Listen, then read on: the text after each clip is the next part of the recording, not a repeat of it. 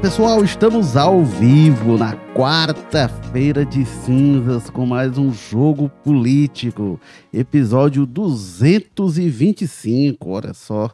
E vamos falar muito sobre política, a política que não parou no carnaval, movimentando muitos assuntos, muita coisa acontecendo e do que esperar depois do carnaval, né?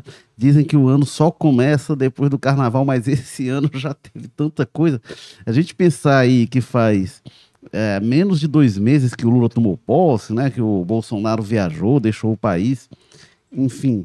E agora é, a gente projetar também faz um mês e meio, praticamente, do 8 de janeiro, né? Daqueles ataques. Então, parece que, que já faz muito mais tempo, né? Parece que é um passado distante já aquilo aí, ali, embora com consequências até agora. Então, o pessoal fala que o ano só começa depois do carnaval, mas o ano da política brasileira já vem aí a todo vapor, muitos acontecimentos, e não parou também é, durante o carnaval. E a gente vai analisar aí os acontecimentos, projetar o que que podemos esperar?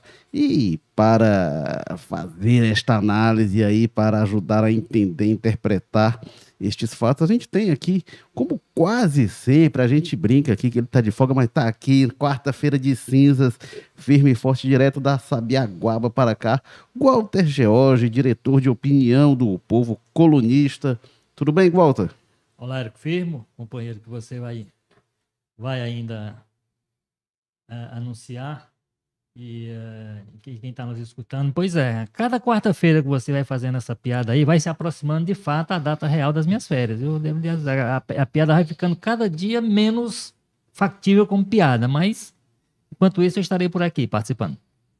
Bom, e temos também o Carlos Maza, colunista de política do O Povo. Bem-vindo, Carlos Maza. Quanto riso, quanta alegria, né? Exatamente, Érico Firmo, Walter Jorge, pessoal que está acompanhando a gente. agora? Agir nesse clima, né? Nesse clima gostoso de alegria, de disposição que o brasileiro tem, né? Nesse, nessa quarta-feira de cinzas aí. Mas é aquela história, né? A política nunca para, muita coisa acontecendo nesses dias aí, coisas boas, coisas ruins estamos aqui para isso, né? Para dar um papo rapidinho, o pessoal acompanha a gente e pode participar também. É, a gente está ao vivo no Facebook, no Twitter e no YouTube do O Povo. Depois também que a gente encerra aqui a transmissão, o podcast sobe no formato tradicional nas plataformas de áudio, Spotify, Google Podcasts, enfim, sua plataforma de áudio preferida. E quem está acompanhando ao vivo quiser participar aqui com a gente, manda lá seu comentário no chat ao vivo no YouTube, como já fizeram o Emerson Cavalcante. O Emerson, inclusive, já cobrando aqui, já deu boa tarde para a gente, boa tarde, Emerson. E já cobrando aqui, botou os reloginhos aí que a gente não começava aqui. É, mas já estamos aqui ao vivo, Emerson e a Nathalie Ferreira também. Boa tarde, Nathalie. Quem for comentando aí, a gente traz as participações.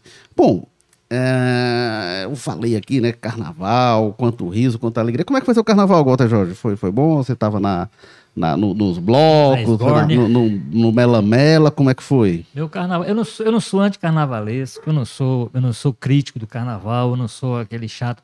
Agora, eu não sou folião.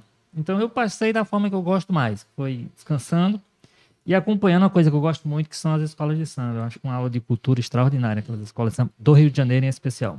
Ah, eu gosto também das escolas de samba, mas não consegui acompanhar, não. É, mas igual o Jorge passou trabalhando também, né? também. né? Tava ali na também. peleja.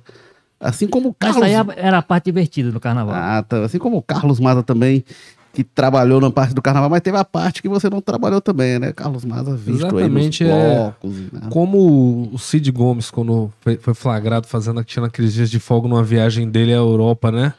Ele disse, não, era um mix de trabalho e de descanso. Foi mais ou menos assim o meu carnaval. Teve uns dias ali de trabalho, segunda e terça, mas no sábado e domingo deu para aproveitar, né? Sempre nesse clima maravilhoso. A cidade de Fortaleza aprendeu muito a pular carnaval nos últimos anos. Apesar de que eu senti que nesse ano o pessoal tava um pouco mais na marcha ali, né? Botou na segunda, na terceira, tava um pouco mais contida a festa. Não tivemos as animações que já tivemos no passado. E talvez porque as pessoas têm que reaprender a curtir a festa aí depois desse período aí de Covid, de pausa, né? Eu Mas assim, achei... até que foi bom, né? Ter, saindo de uma eleição tão puxada, do início de ano tão turbulento aí, e não sei o que, né? E quebradeira lá em Brasília, foi bom, assim, um carnaval mais ou menos que deu para descansar também, né? É, eu achei também que o pessoal tava meio destreinado para carnaval, mas é bom, né? E ficou. Eu, eu, tinha uma expectativa, eu confesso. O Nelson Rodrigues falava na época da gripe espanhola que o carnaval de 1920 foi o grande carnaval da história, porque tava tudo represado, a mortandade que foi ali a pandemia da gripe espanhola, e aí disse que foi uma explosão de putores, de alegria, de enfim. E eu imaginava o maior carnaval de todos e não foi. Foi um carnaval meio assim, das pessoas tentando entender. O Brasil tá. Acho que na época do Nelson Rodrigues o pessoal testemunhava um ou dois fatos históricos na vida. A gente testemunha uns 50, tá todo mundo um pouco cansado já. E tem uma coisa também, né? É, eu não sei até que ponto vai também a, a, a literatura do Rodriguiana, que é exagerada, enfim. Então ele floreia aquilo ali. Ele tinha lá sei lá, 8, 6 a 8 anos de idade, na época da pandemia da espanhola, então ele dá uma floreada também. Mas vamos deixar de florear aqui.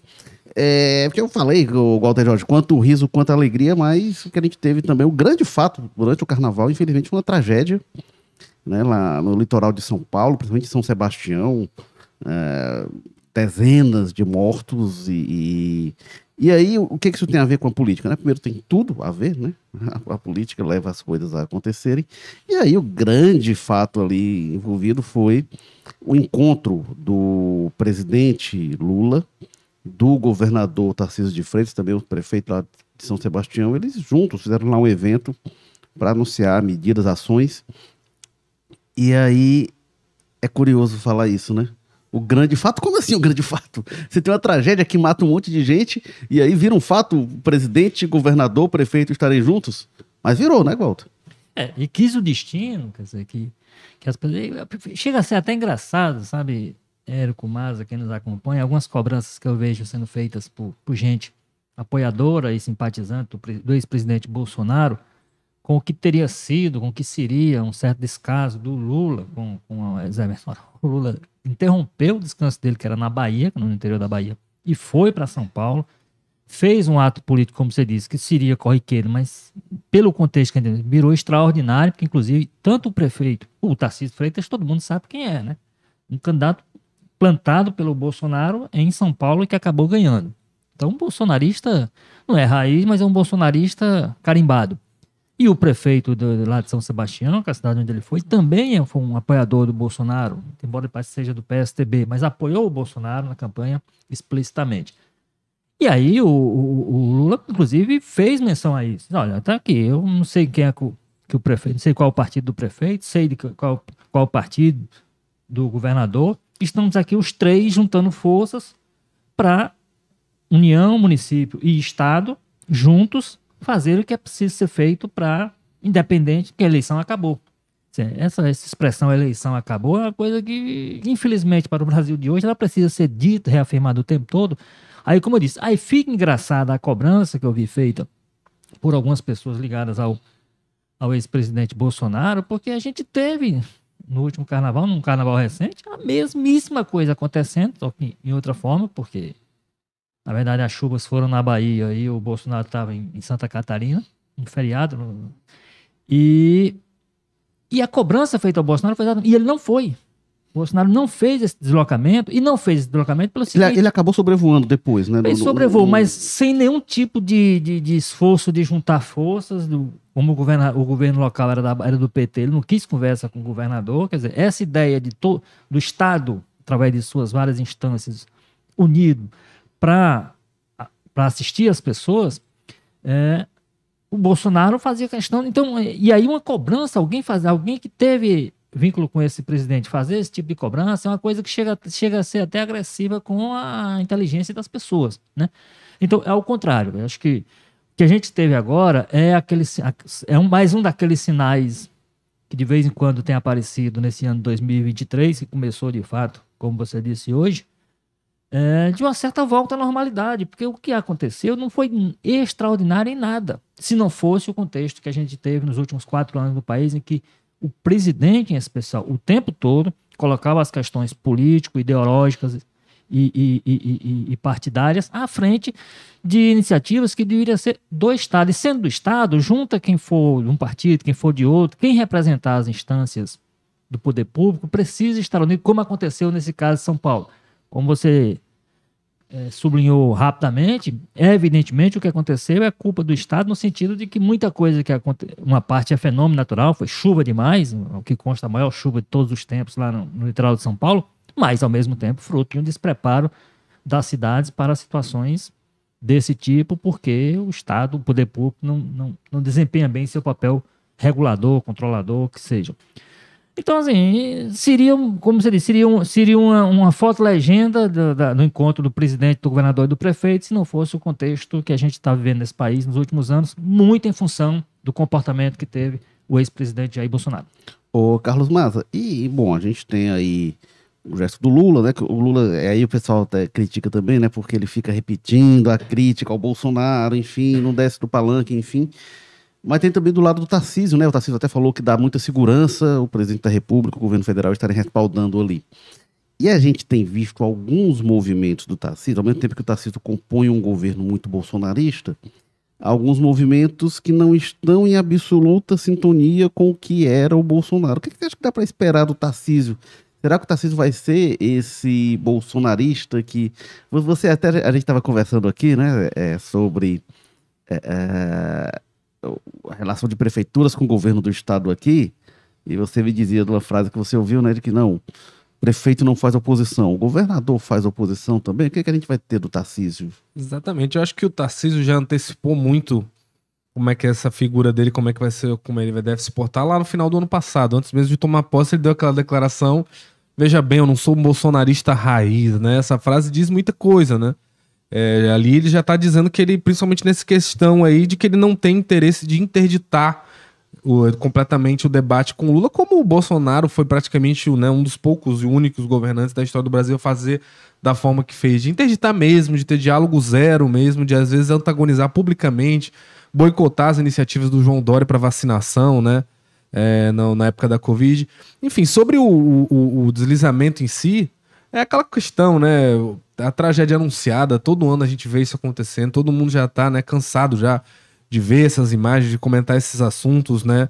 Os três que estavam ali, prefeito, governador e presidente, né, não são diretamente né, os responsáveis, acabaram de assumir. O Lula tem um pouquinho mais de culpa, porque já foi presidente dois mandatos antes, fez a sucessora. O Tarcísio já foi ministro da área de infraestrutura do Bolsonaro.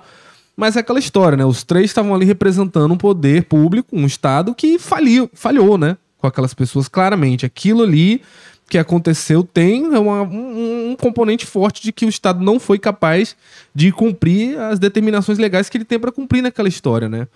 Então, é, outra coisa que chamou muita atenção foi a grande falta de humanidade né, em torno desse caso. A gente já viu relatos aí de água sendo vendida a 90 reais o litro, pacote de macarrão sendo vendido a 30 reais. Saque de, de material. Saques, agressão contra jornalistas que estavam trabalhando ali. Muita gente, durante isso, indo pra praia, né? Fazer stories de Instagram enquanto a, né, a tragédia faltando comida nas coisas, as pessoas aumentando a pressão sobre a infraestrutura lá para fazer turismo, para passear na praia, né? Um negócio que, no mínimo, de muito mau gosto.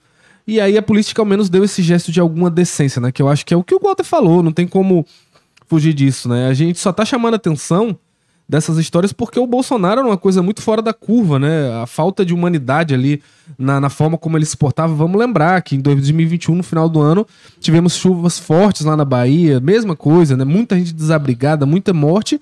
E o Bolsonaro tava andando de jet ski em Santa Catarina e fez pouco caso, e não só fez pouco caso, como quase chegou ao ponto de debochar, né? Deu uma entrevista dizendo que ele esperava que ele não tivesse que quebrar a folga dele de fim de ano pra ir lá na Bahia. Meio que dizendo, não, tomara que a coisa se resolva. Não porque eu não quero que os baianos sofram mais, que a situação se mas porque eu não quero ter que quebrar a minha folga aqui. Então, o bolsonarismo era uma coisa muito fora de realidade. E a gente sabe que ele falava isso porque ele sabia que a Bahia era um estado que votava mais no Lula, então ele tava nem aí, né?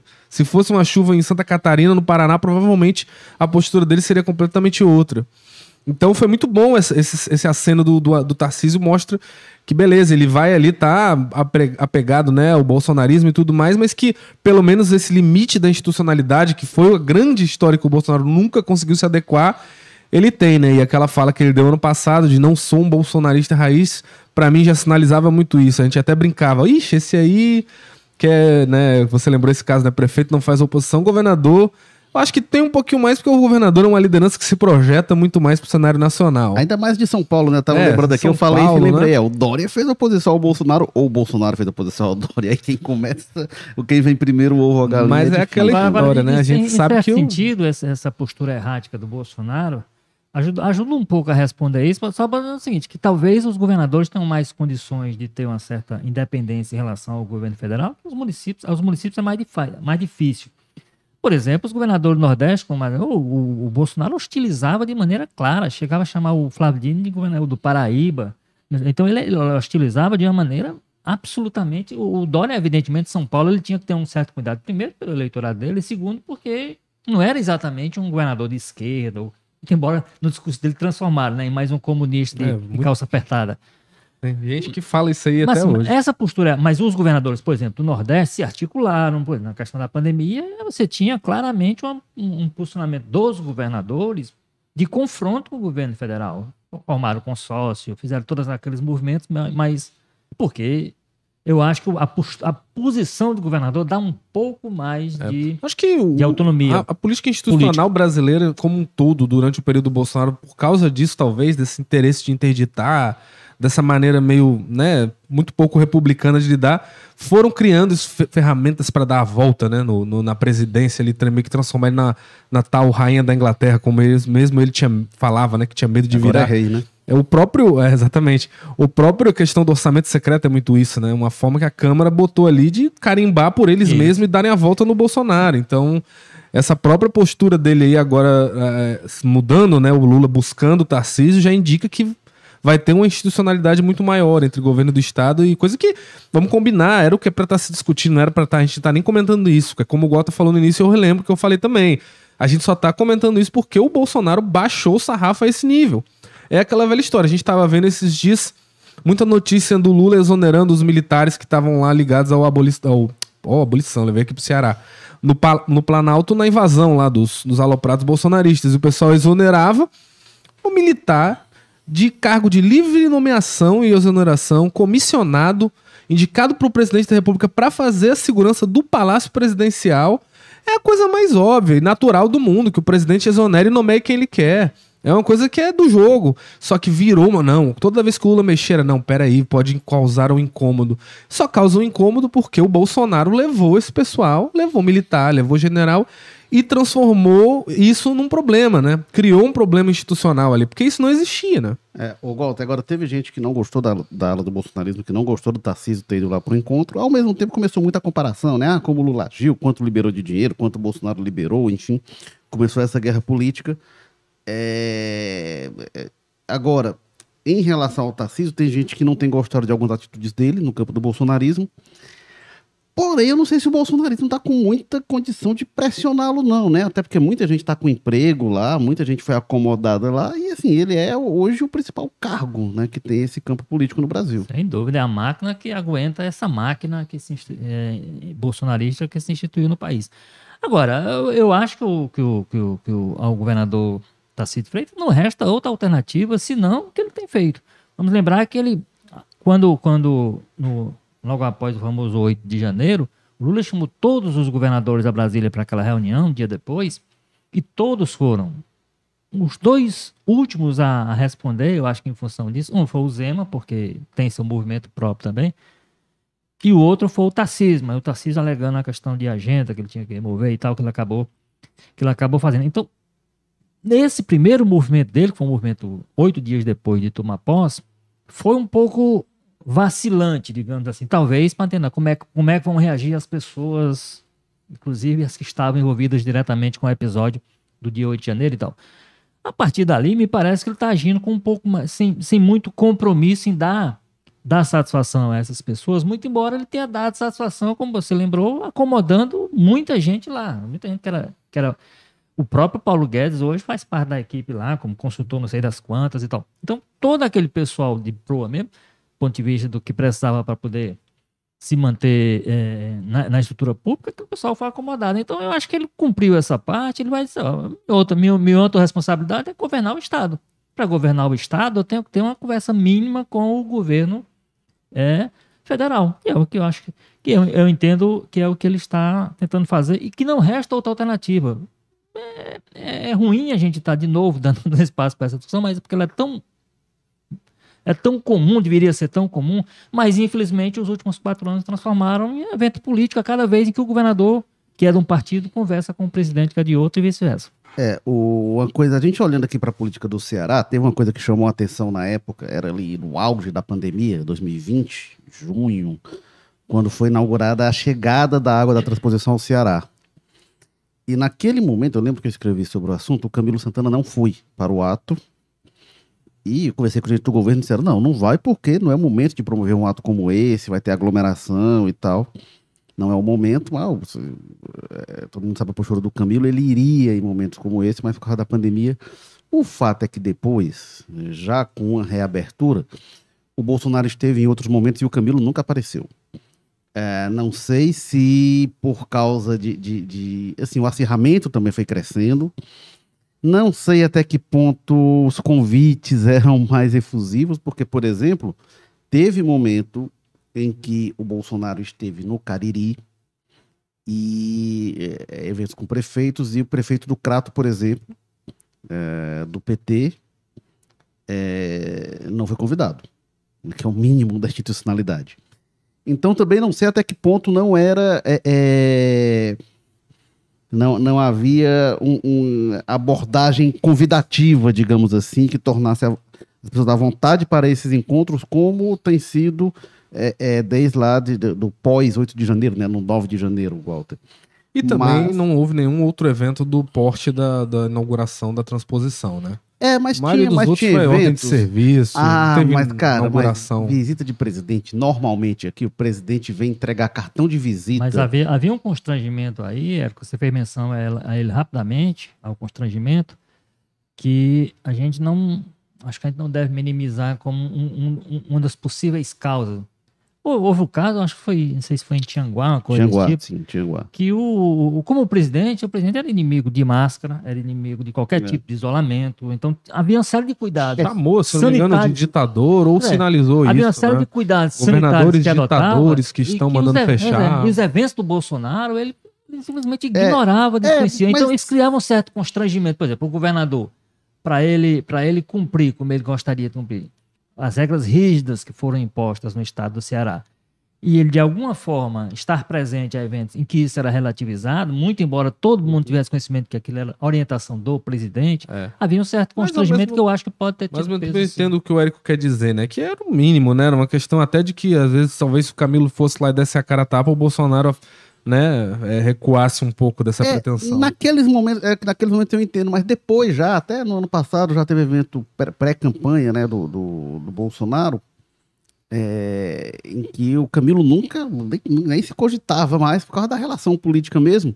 Então acho que se, acabou se estabelecendo uma coisa, mesmo um cara mais certinho ali e tudo, que, que, que, também não era, pelo menos até aquele momento visto como petista raiz, muito diferente do Albano, por exemplo. Então, mesmo com o Camilo tinha essa postura. É, agora, o, o Maza, tem uma coisa que é o seguinte também: é o, é o bode na sala, né? Aquela metáfora que se usa que, ah, tá aqui tá tudo bem, você bota um bode, o bode faz uma bagunça, é fedorento, enfim. E aí você tira o bode da sala e parece que, opa, como melhorou? Mas não melhorou, você só voltou ao, ao estado anterior.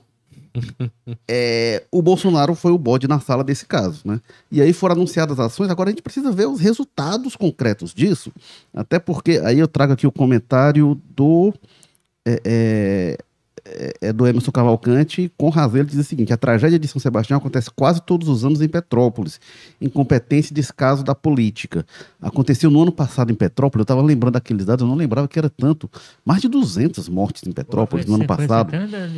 É, aí a gente lembrou aqui no Natal de 2021, na Bahia, em 2020, é, Minas Gerais, Espírito Santo, é parte do calendário brasileiro. Todo virada de ano ali, fim de ano para o começo de ano, a gente tem uma tragédia com as chuvas, com dezenas de mortes, todo ano isso. E aí e, e, não, não, não dá é, para colocar responsabilidade maior sobre Lula, que acabou de assumir, e o próprio Tarcísio, que acabou de assumir, mas os dois têm sua parcela de responsabilidade. Lembrando que o Lula foi presidente muito tempo, depois veio, continuou com o PT por alguns anos, É, e não faz tanto tempo assim, quando essa, essa infraestrutura foi construída e quando já ocorreu essas tragédias. E o Tarcísio, ele era ministro de um governo que acabou agora, ministro da área de infraestrutura, né? Então, eu espero que dessa união, né, saudável, assim, no mínimo, né, do patamar mínimo que a gente tem, será que a gente vai conseguir pensar em soluções concretas de longo prazo para que não seja parte da agenda brasileira, do noticiário brasileiro, né? vamos se preparar para cobrir as mortes causadas pelas chuvas, as tragédias provocadas? Pois é, é muito isso que você falou, né, Érico, que é o lance que a gente ainda vai ter que esperar muito para ver quais dessas ações assim que são só de reconstrução, de volta a uma normalidade, digamos assim, vão colar e quais que não vão, né? Porque, por exemplo, você dizer, não, a política indigenista do Bolsonaro deu certo ou deu errado. Não, não existia, simplesmente. Tudo que a gente viu foi um desmonte, né, da questão indígena e que deu no que deu, né? O que a gente tá vendo nessas imagens dos Yanomamis. Aí o Lula cria um ministério, começa a atuar para mudar alguma coisa, a gente só vai saber em que nível isso vai dar certo ou não daqui a alguns anos, porque, enfim, a situação tava tão abandonada, tão largada de alguns pontos, né, que não eram pauta, não eram prioridade pro bolsonarismo, que agora só de retomar de alguma forma alguns setores da sociedade ali que já estão mais assim enfadados com o Bolsonaro já, já tem uma aceitação muito grande, né? Mas é bem isso que você falou, é uma coisa que é, não dá também para ficar batendo palma, né? É o mínimo, né? Obrigado por fazer o mínimo, né? Tem até aquela brincadeira, aquela meme que circulou da é. foto da, da formatura, é. obrigado, né? Tu não, fez mais não sua obrigação. obrigação. Porque é, é, isso, né? O mínimo que se espera de um gestor, ainda mais de, de, um estado importante como São Paulo. As imagens que a gente viu daquela reunião do Bolsonaro, numa reunião com o Dória, né? Em que xinga o Dória no meio dos outros governadores, de um baixíssimo nível, uma coisa sem pé nem cabeça, né? E se, e se trocando com ele nas redes sociais. Enfim, isso não é uma. Acabar com isso não é uma coisa, meu Deus, olha que avanço como melhoramos, né? É só retornar a um nível de, de normalidade. E aí vamos ver o que, que vai dar disso, né? Porque é isso que você falou.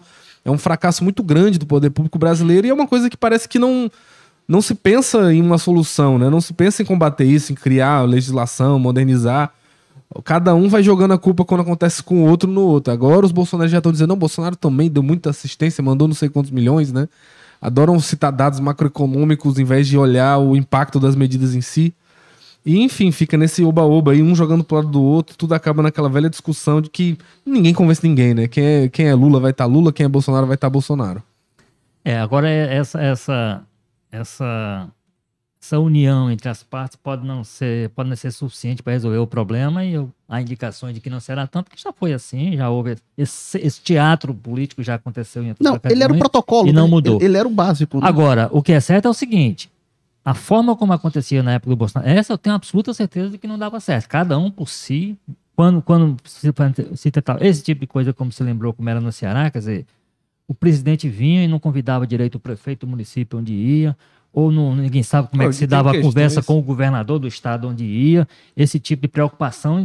Isso eu sei, eu tenho absoluta certeza de que acaba. Fora, fora a, a, a pachorra, né? Do é. Bolsonaro. O Bolsonaro é cara de pau pra caramba e muita coisa.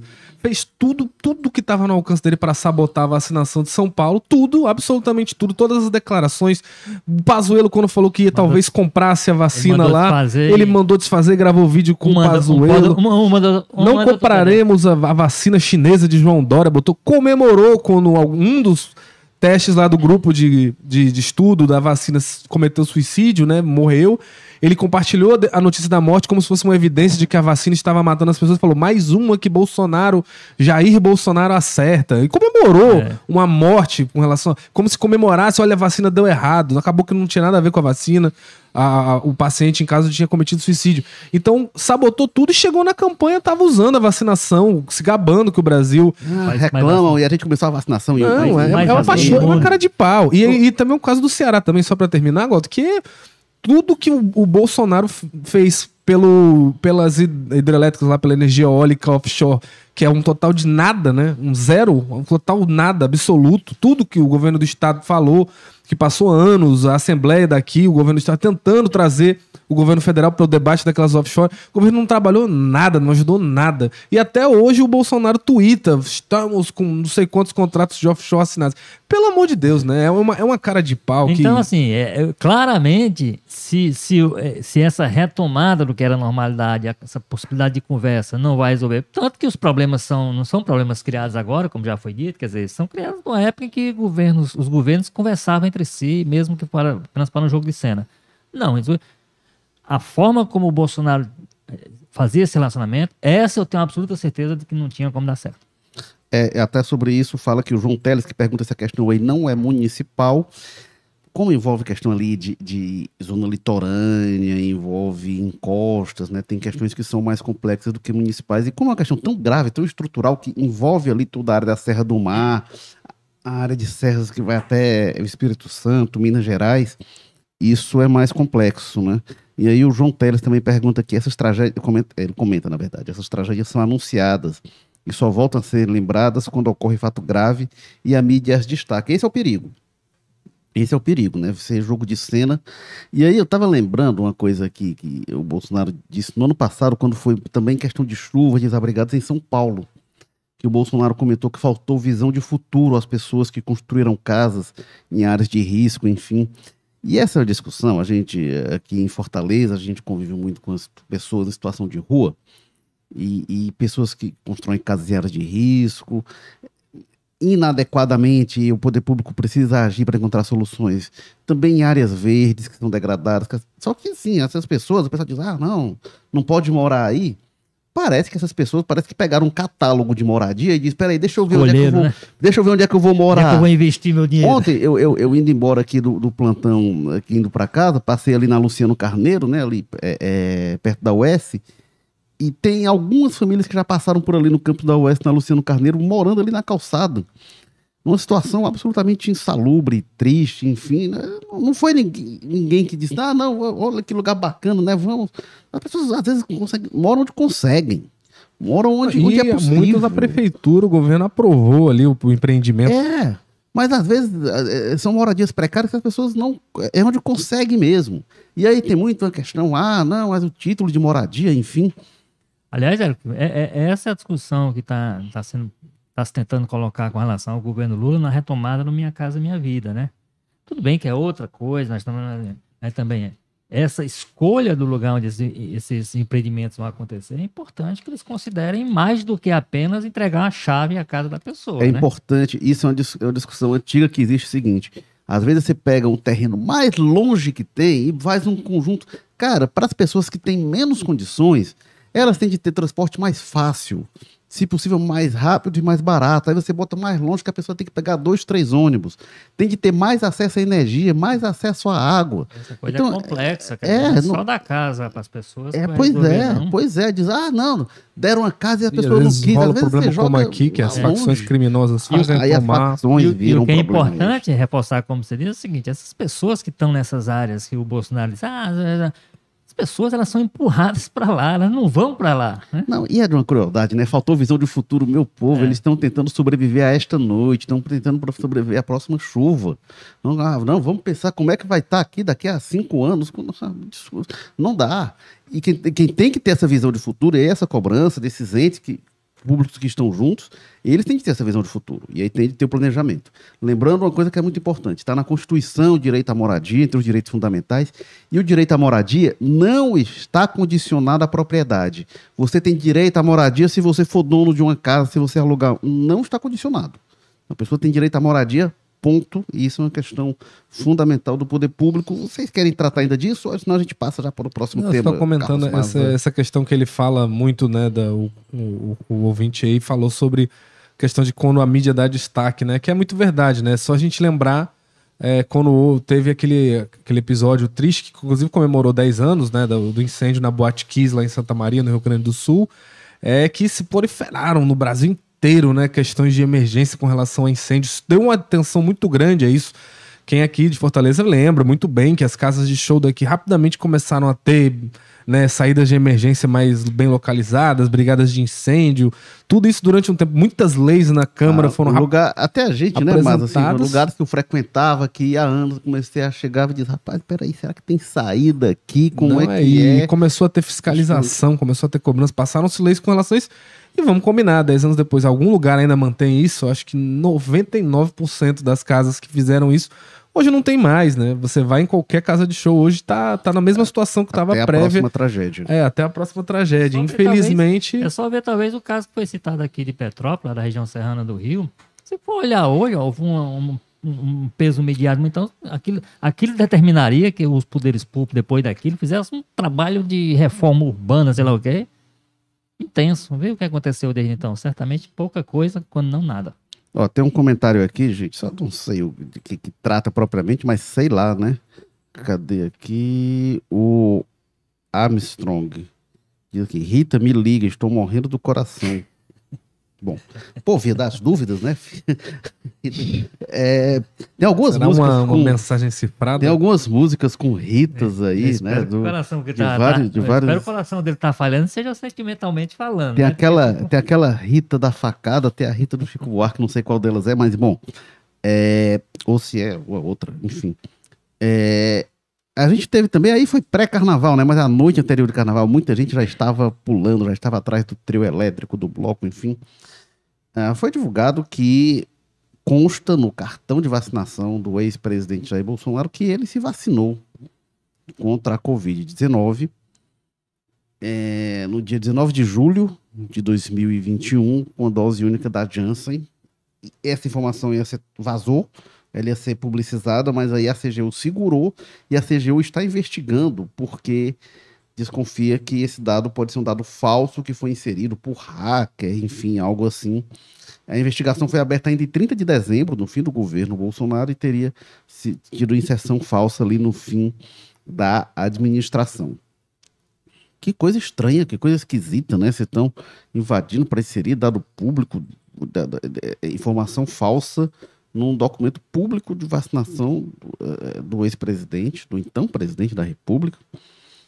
É, enfim, tudo é muito confuso nessa história e tudo parece, o Carlos Maza, a minha impressão é que tudo parece né, é, é, é, um jogo de despiste, né? De, de, de fazer mistério, de baldear. Aquela história do, do Marcos Duval, né? Que também parece que faz um, uma década, né? Ninguém lembra. Mas fica tentando despistar, tentando confundir, assim, é, vacinou, não vacinou. Enfim. Caos de informação, né? Que ninguém sabe mais o que é o que. O Bolsonaro diz, vou voltar. A Michelle diz, ele não vai não. O filho fala, não deve voltar não. O outro filho diz que ele vai voltar, já tá com a passagem. Aí o Bolsonaro dá uma entrevista dizendo, sou cidadão italiano. Enfim, é, um, é tanta informação desencontrada e tanta confiança que o seguidor dele, qualquer coisa que ele decidiu falar ou fazer, ele vai falar, é isso aí. Ele diz, não, não vou voltar. O, o seguidor fala, tá certo, chefe, tem que voltar mesmo não. Aí no outro dia ele diz, estou voltando. A pessoa vai falar, tá certo certo, volte. Que tá? bom que vai É isso aí, tá certo. Ele, eu sempre soube que ele ia votar. Então o pessoal é, é, tem, tem dessas coisas, né? Esse inferno de informação e essa adesão automática do pessoal que apoia eles. Eu acho que o principal ponto aí é esse que você falou, que a questão é, é investigada, né? É, há uma suspeita de que pode ser uma manipulação de má fé, alguém jogou esse dado. Isso não pode ser descartado, porque, enfim, né, muda totalmente a, a situação da coisa, apesar de ser muito esquisito. Mas se o próprio CGU do Lula está falando isso, né, tem que se dar esse peso a essa questão. Pode ter sido sim algum tipo de coisa, até porque saberia que se ia gerar um desgaste contra o Bolsonaro, alguém lá, enfim, muitas coisas. Agora, é, se, se provasse que foi real, é, né, pelo amor de Deus, é uma, é uma canalice muito grande, né? Porque o que a gente viu do Bolsonaro durante toda né, a Covid e depois tentou se fazer a mesma coisa, né, confrontar, dizer que não, não foi isso. É, foi uma negação muito clara da vacina, né? Foi o que eu acabei de falar, comemoração da morte de um suposto paciente de, de teste, né? De a pressa para vacina não se, não se justifica, não vamos tomar a vacina chinesa de João Dória, todas essas histórias aí para o cara, né? Esse discurso, a nossa vacinação infantil desabou, né? Foi do patamar internacionalmente reconhecido de 95% do várias doenças erradicadas para um patamar medieval ali de 60% que voltou a 1980 e pouco, né? 1987, pré-democratização, pré algumas das doenças de crianças. Isso a gente está falando de milhares, milhões de crianças brasileiras que vão morrer porque não estão vacinadas, né? Porque os pais, e isso muitas vezes o discurso anti-vacina do bolsonarismo, que não dá para dissociar as duas coisas, me desculpem. É, claro que teve sim esse componente do presidente alimentar esse tipo de coisa, a base dele alimenta esse tipo de coisa. Não foi à toa que o próprio Lula abraçou, cadê o Zé Gotinha, né? Nosso querido Zé Gotinha. É, enfim, é, tudo isso acontecer no, no, período desses quatro anos do Bolsonaro, enquanto o Bolsonaro tá lá se vacinando sozinho, né? Aí é um tamanho, né? É uma, uma questão, uma palhaçada muito grande. Repito, tem que se dar o crédito aí de que é uma coisa que está sendo investigada, não há nada é, definido sobre isso. A própria CGU, não é o Bolsonaro que está dizendo, é o próprio governo Lula está dizendo que pode ter tido uma manipulação ali, é esquisito, levando suspeito sobre a coisa, mas se for confirmado, é uma coisa muito grave, né? Como é que se alimentou tanto, se tomou a vacina e depois ainda bota um sigilo de 100 anos para ninguém saber, né? É aquela coisa de. É por isso que a gente tava falando, que se voltou um patamar civilizado só, porque é muito, né? Agora, absurdo. É tanto uma coisa de se querer confundir, né, Masa? Porque o Bolsonaro também não veio ao público na medida em que divulga e que se vaza. É, nunca vem, né? Ele não veio ao público dizer, opa, peraí que eu não me vacinei não, que história é essa? É, nunca vem, o Bolsonaro e parece deixa que ele... isso, mas se... Tudo que acontece parece que o Bolsonaro fica de longe observando. E aí, vou é. esperar... É. O engraçado é que vem Pra ver se eu gosto ou não disso. sempre o relato de alguém que esteve com ele, que disse que ele estava indignado. Ou daqui a cinco dias ele vai falar numa igreja, numa igreja lá. É, não, é um... Imagina, se sair informação amanhã, o Walter Jorge ganhou na Mega Sena. A não ser que seja verdade, assim, ah, mas, dizer, mas eu não acho ruim se for, não. Muito embora eu não jogue. Dá pra ganhar sem jogar? acho que difícil. Se ganhar, a, a chance, estranho. Ô, ô, Walter, as chances são muito próximas, viu? As chances de você ganhar sem jogar e jogando são muito parecidas. Mas, é, mas é, olha, além de tudo é o seguinte, Maza, eu não acho que tem resposta boa pro Bolsonaro. Porque, assim, se ele não se vacinou, mostra que ele acreditava no próprio discurso cínico, anti-vacina, uh, obscurantista, enfim. Se ele se vacinou, ô Walter, se alguém foi lá inserir o dado no documento, era alguém particularmente uh, cruel, porque pegou uma semana, assim, dias depois, o Flávio Bolsonaro se vacinou. E foi público, saiu foto dele vacinando, enfim, agradeceu ao Bolsonaro pela vacina. E aí o Flávio se vacinou ali. O do Bolsonaro é dia 19, do, do Flávio é dia 22. E o Flávio disse naquele dia disse o seguinte: o Bolsonaro vai ser o pai dele, né? Vai ser o último dos brasileiros a se vacinar. Se o Bolsonaro já estava vacinado naquela situação, era meio assim, como se fosse, não, vai, o último a, a, a sair do barco, né? O capitão do barco que vai. É, tinha um, um sentido meio assim. E na, no fim daquela semana, o Bolsonaro ficou espalhando informação falsa sobre a vacinação. Disse que 97% do Japão não, não se vacinou, sendo que naquela altura tinha, tinha mais de um terço dos japoneses já estavam vacinados. É, então era ele um foi processado por dizer lá, uma, por é, um ponto... comentar uma notícia que teria relação com com alguma doença, não sei se era AIDS ou com autismo. AIDS, ele vai, eu, eu acho que Absurdo, o ponto principal né? dessa questão é assim: não tem como o Bolsonaro se sair bem nessa história, em qualquer que seja a circunstância que se confie. É, o, ele ter botado 100 anos de é, sigilo... A primeira coisa é isso, assim, o, esse é um dos exemplos, vários que tem, mas esse é um dos exemplos do uso equivocado, para usar um termo mais político, do Bolsonaro, desse instrumento, que é um instrumento importante para o Estado, que é o sigilo. Quando você vai proteger informações do Estado, né, proteger em alguma circunstância, que se justifique né, a, a, figura do presidente ou de alguém ligado a ele. Só que o Bolsonaro jogou, jogou o sigilo de 100 anos para tudo quanto foi coisa. Não tem sentido nenhum ele, ele, ele impor esse sigilo ao cartão de vacinação dele. Tudo bem, também para cartão de vacinação dele viver não, não, exposto aí para todo mundo e tal. Agora, a informação, na, na medida em que seja importante para determinada circunstância, ela deve estar disponível. Ô, aí, ô, aí faz aquela avaliação para ver se é o caso ou não de divulgar essas coisas. Ô, Walter, e eu diria o seguinte: o assunto, a cartão de vacinação do Bolsonaro, carteira de vacinação, ela não precisaria ser tornada pública e ser conhecida se o Bolsonaro não tivesse transformado em comportamento assunto público. Isso. Ele transformou Exatamente. ele se vacinar ou não num assunto público Então, então e para estimular e para mobilizar a ele, militância pegar, dele. ele pegar o cartão de vacinação dele naquela circunstância, por exemplo, já que ele tinha, o discurso dele era claramente contrário, abertamente contrário à vacina. Isso aí não tinha, não tinha mistério nenhum nisso. Então, se era assim, para respaldar o que eu estou pensando, meu cartão de vacinação está exposto, está mostrando lá que ele não está vacinado. Porque a essa altura, se se descobre que ele não, que ele não se vacinou, né, que sentido tem manter essa, essa informação sobre um sigilo de 100 anos se vai confirmar o que ele dizia Para abertamente? confundir, para brincar com a opinião pública. De outra parte, se ele tivesse vacinado com todo esse discurso, ele é um mentiroso quase que doentio. Porque como é que ele su- sustenta, do ponto de vista público, a informação que ele sabe que, na prática, ele, ele próprio tinha, tinha, tinha é, é, feito um movimento contrário àquilo que ele recomendava às pessoas. E isso nós estamos falando com a saúde. Em algumas Não, circunstâncias, é, a gente o- pode estar falando, como o Maza lembrou É o aqui, no caso das Bolsonaro. crianças, de vida ou morte. Não É o- estamos falando de bo- bobagem. É o Bolsonaro que falou gripezinha, eu tenho história de, de De atleta, atleta. e mantinha um balão É, de oxigênio do lado da cama dele, né? E tava fazendo exame no coração A gente- é, a gente- todos os dias quando ele teve a Covid, isso é fa- fato. Ele fez, fazia três, quatro exames por dia pra checar como é que A gente- tava. Ou seja, ele é. não tava confiando a tanto no histórico de falando de, atleta, bobagem, não. não. A gente está falando de questão de vida ou morte. Ó. Tem gente que isso foi Não, e muita gente para seguiu. viver ou morrer. É, Exatamente. agora, o Walter, tem uma coisa que o Maza comentou, que isso eu acho particularmente. Porque realmente, quando vier a cobrança né, sobre a compra de vacina e tal, o Bolsonaro veio dizer: o Brasil foi um dos primeiros países a, a- a vacinar e tal, em janeiro.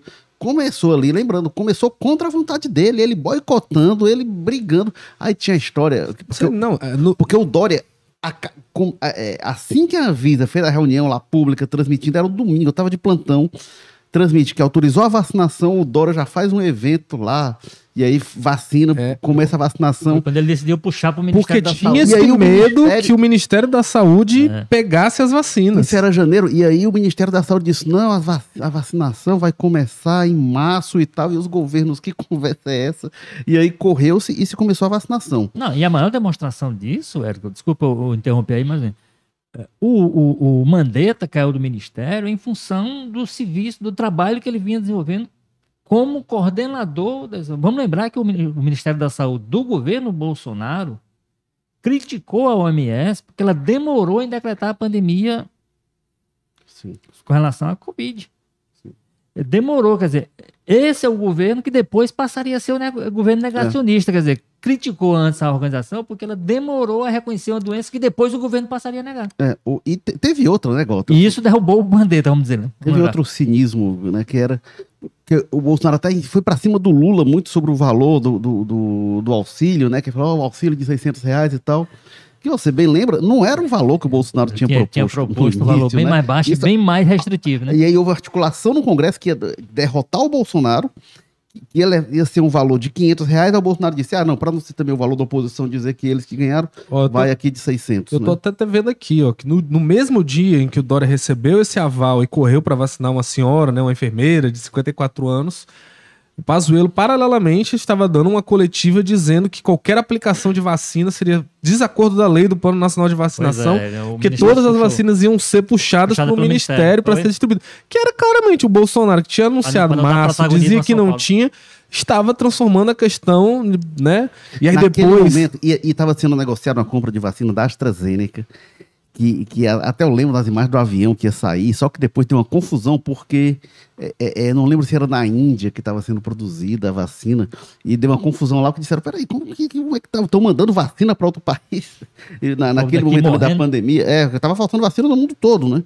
Então, é, é, tinha essa briga assim, qual vacina que vai chegar primeiro, enfim. Mas tem uma cobrança aqui, viu, Walter, que eu acho correta, do Carlos Bossato. Bossato, enfim. Botsato, dois vezes aqui. É, ele diz uma coisa que eu, que, que eu acho. É, é- é uma preocupação que eu tenho também, até já comentei com o Walter, com o Maza, que será que já dá para começar a falar do governo Lula? Imagina com a cobrança pra gente, que a gente está falando muito do governo Bolsonaro, e eu acho que nenhum governo terminou e seguiu tanto o assunto. Acho que em parte até assim, o fato de ter se tentado dar um golpe de Estado, né, assim, uma agressão como essa, o governo não ter se recolhido, eu acho que tem é um pouco isso. Agora me incomoda até assim o fato o quanto o bolsonarismo consegue é, se manter na pauta. Agora a gente passou aí, né, do primeiro mês e meio de governo, vai entrar no segundo mês, acho que cada vez mais, a gente falou aqui, né, do governo Lula, a gente abriu falando da, da iniciativa do governo Lula em relação, junto com o Tarcísio, em relação às ações, mas me incomoda até isso, assim, o fato de o bolsonarismo se seguir na mídia, é, mas eu não sei se eu concordo com essa ideia de que o governo está demorando a começar. Tudo bem, não, uma coisa é o debate político que a gente está tendo, que o Bolsonaro é muito presente a ele, mas eu acho que é presente. É, mas eu acho que ele fala. situação mais que ele que fala do, do noticiário. Agora, o governo, pois é. Agora, o governo em si, eu acho que o governo tem feito muita coisa, viu? É, mas, mas. Eu acho que pode até estar tá encoberto pela circunstância. É, é porque eu acho que ele, ele Aliás, fala... é, um governo, é um governo até que começou antes de tomar posse, né? Vamos lembrar que a questão do, do, da votação na Câmara, quem articulou tudo aquilo foi o governo ainda não começado do Lula. Ah, os próprios eventos que aconteceram em dezembro de violência lá em Brasília, você não. Quem comandou todo aquele processo coletivo, quem, quem, quem, quem articulou, inclusive para mobilizar os governos estaduais e tudo, foram já Teve na, na época situação... indicado ministro da Justiça. É, Tem uma situação nem... curiosa que está sendo lembrada, que o orçamento que o Bolsonaro deixou para 2023 só tinha uma previsão de 25 mil reais para resposta federal a emergências naturais. E, e na PEC da transição PEC. foi colocado mais então, dinheiro. eu, acho, eu acho que é um governo que... Agora, é, mas fato, eu, não, eu não sei o que, é que ele acha aqui. É, é, é, é, do governo, provavelmente, que ele não comentou, mas o que o Carlos fala aqui é de ser assunto. Né? Ah, tá certo. Ele, ele é, é talvez, talvez seja um. Mas aí também, mesmo isso aí, não sabe? Eu acho natural. Eu acho que o Bolsonaro é uma figura muito forte ainda. Você tem um componente, você tem um eu acho que ele fez uma, uma, uma saída de governo muito esquisita, né? Vamos lembrar que o Bolsonaro foi embora do Brasil muito antes de uma posse, que foi embora e foi estar nos Estados Unidos desde então não voltou para o Brasil, né? Ele elegeu muita gente dele no, no, no, Congresso, em alguns governos, como a gente já citou aqui o caso do Tarcísio. Então, então esse, esse, esse, esse, esse aparente excesso de bolsonarismo ou de Bolsonaro na, no, nos debates, eu acho que é justificado pelo momento. A gente, a gente, muito embora agora o ano comece de fato com o carnaval, mas a gente também está com nós estamos só com mês e meio de é, governo, nem, né? Nem Mas parece, também não estamos com. O que eu acho é que algumas pessoas do Bolsonaro começaram a perceber isso só agora. Assim, falasse tanto do Bolsonaro, e não sei se é algo de estratégico até no Lula falar tanto, fazer menções do governo anterior, é bom para o Lula trazer a memória do Bolsonaro. E a gente vê até as primeiras pesquisas saindo mostrando é, um aumento do desgaste do Bolsonaro depois que o governo acaba, porque aí começa a se abrir, né? Os, se, se expôs os esqueletos no armário, começa o 8 de janeiro, que foi uma coisa tenebrosa. E aí aumenta o desgaste do Bolsonaro e trazer essa memória, essa, esse contraponto. É, isso a, tem um prazo a, de validade, mas é bom para o Lula. E a própria questão, e a própria questão dos militares, que queiram ou não, assim, com muito, é, é, evidentemente é uma situação ainda muito delicada, que o novo governo trabalha com todo o cuidado que isso que isso exige, inclusive, partindo do, do, da indicação do perfil da pessoa indicada para o Ministério da Defesa, que é quem coordena ali as Forças Armadas. É, mas mesmo nessa área militar, eu acho que isso ajuda, inclusive, a, a ir tirando um pouquinho, mas aí, com mais cuidado do que, do que com força.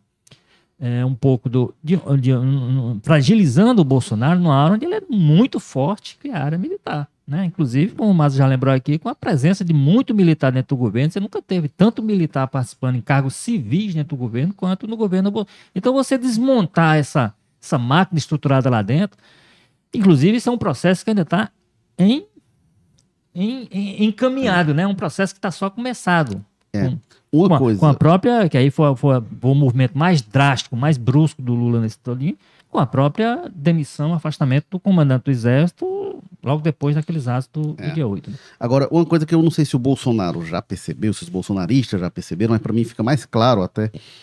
Teve um, a gente teve uma conversa aqui, o Carlos Maza, na transição, que eu banquei aqui, depois ele ficou, rapaz, será? É, que eu disse, olha, não tinha condição de haver um golpe. Né? Um golpe não é só você ter forças armadas, você ter. Não, não, não existia condições para um golpe. É, mas é possível desestabilizar um governo ainda mais com a força parlamentar que o bolsonarismo tem, se o bolsonarismo vai atuar no campo institucional para criar instabilidade para o governo Lula, criar dificuldade para governar, eu acho que isso é muito mais factível. Isso já aconteceu várias vezes. É, eu acho que se o bolsonarismo fosse para essa linha, e eu acho que agora fica mais difícil, embora algumas, algumas iniciativas já estão sinalizadas nesse sentido, mas agora fica até com menos credibilidade, né? Porque vem de um campo político que se vinculou ao golpismo. Né? E aí acho que fica mais difícil. O que, é que você acha, Carlos Maza? Pois é, eu acho que no final das contas a gente vai ter muita confusão e muita gente metendo os pés pelas mãos nessa, nessa história aí, porque o bolsonarismo continua muito forte e continua conseguindo algumas coisas, principalmente no Senado, né? Agora mesmo a gente viu essa comissão formada lá para observar a questão Yanomami lá em Roraima, coloca como, né, é, o presidente do grupo lá que foi formado, o Chico Rodrigues, que é um senador que era muito ligado ao Bolsonaro, apesar de ser aquele famoso senador que pula de um galho para outro, né, dependendo do governo mas que é Aliás, um cara no que já movimento ele tá no PSB, entrou, né? pois é, O movimento dele é, que ele disse que ele tem uma boa relação é com o Dino, comunista. mas ele claramente já entra ali com uma intenção de não responsabilizar o governo Bolsonaro. Todas as declarações dele até agora são não, vamos pensar na situação ali, mas não é a hora de apontar dedos. Ele falou com a gente, inclusive, no Povo News, né? Entrevista eu e o Ítalo e o João Paulo Biagi, ele falando, né? Que não é o importante agora, não é apontar dedos. Ora, como não é, né? Como é que a gente vai pegar 570 crianças mortas e anomames com forte sinal, sinalização de que foi uma omissão deliberada do governo e não há responsabilização de ninguém? Como é que. Tem- Então, isso tem um um dedo ali de um bolsonarismo, né? O Chico Rodrigues foi colocado para isso, pelo grupo do bolsonarismo, para ó, não vai ter caças bruxas ao pessoal ali da Damares, do Ricardo Salles, enfim, inúmeros ministros e gestores de grande peso no bolsonarismo que tem dedo nessa tragédia, né? Claramente. Está sendo denunciado a entrada ilegal dele, inclusive era indígena sendo investigado. É, foi- era um dos outros assuntos aí do carnaval, né? Ele foi na segunda-feira, se eu não me engano, pleno- é, pleno uma canal. visita de inspeção da situação, sem É, avisar não, Não teve ninguém. autorização, enfim. É, não, não teve autorização, não avisou os outros membros da comissão. O que recebeu a mensagem recebeu à noite, no dia anterior, que estava em Pernambuco. Não tinham nem condição de ir. A Elisiane Gama até já disse que ou isso é explicar direito ou ela vai pedir para sair do grupo, né? Uma senadora. E é, fez isso para dizer: olha só, não tem mais garimpo, coisa boa. Né? Ele que já está sob suspeita de ser, um, de alguma forma, ali um testa de ferro do garimpo, defensor do interesse do garimpo. Enfim, complicado. E só para terminar com relacionado com o que você falou, é isso, né? O bolsonarismo vai conseguir dar o jeito de impor aí isso. O Chico Rodrigues chegou lá muito com força dos bolsonaristas nessa missão de, ó, não vai ter responsabilização a ninguém. E é o que ele tá fazendo, né? Mas o mais, o mais, o mais extraordinário disso aí, nessa questão, viu, Érico? É agora uma, um esforço para se, se instalar uma CPMI, né, Comissão Parlamentar Mista de Inquérito, com senadores e deputados, para investigar os atos do dia 8, que é articulado pelos bolsonaristas. Aliás, quem anda juntando assinatura é o cearense André Fernandes, que é investigado no inquérito por conta do, do vínculo dele aos atos terroristas do dia 8. E esse pessoal quer transformar isso numa. Então, assim, essas, essas coisas que acontecem também na política, que, os, que o movimento bolsonarista às vezes estabelece como estratégia de inteligência da parte deles, que eu tenho dificuldade de entender isso como um ato inteligente. É, mas a intenção parece que seria, assim, na composição da CPI, tentar ter ali a maioria das Pra cadeiras, botar a enfim. gente, para botar o Flávio Dino, botar esse pessoal para se explicar sobre É. coisas que, ah, pelo amor de Deus, né? E, bom, o André Fernandes, como você falou, ele é um dos, do- dos investigados, né, lá, lá nos Mas atos. quase teve aí- a posse suspensa por conta do envolvimento nos tais atos, É, né? que ele participou lá, fez a convocação, que depois ele disse que não sabia no que, que ia dar, enfim. É, bom, mas este foi o jogo político 225, que teve na técnica o Felipe Castro, estratégia digital do Diego Viana, diretores executivos de jornalismo Ana Nadaf e Eric Guimarães. Lembrando que a gente está ao, vivo todas as quartas-feiras. Semana que vem a gente deve voltar ao horário normal de 10 da manhã de quarta-feira. É, a gente está ao vivo no YouTube, no Facebook, no Twitter do Povo e depois nas plataformas de áudio, né? No Apple Podcasts, Spotify, Amazon Music, Rádio Public, Google Podcasts e também no O Povo Mais. Obrigado mais uma vez, Carlos Maza. Valeu, Érico Walter, pessoal que tolerou a gente até agora. Até a próxima. Obrigado, Walter George. Boa quarta-feira de cinzas. Pois é, e até a próxima. Eu, mais uma vez eu não estarei de férias. Infelizmente para você, né, Walter? Infelizmente para o ouvinte. Valeu, gente. Até a próxima. Tchau.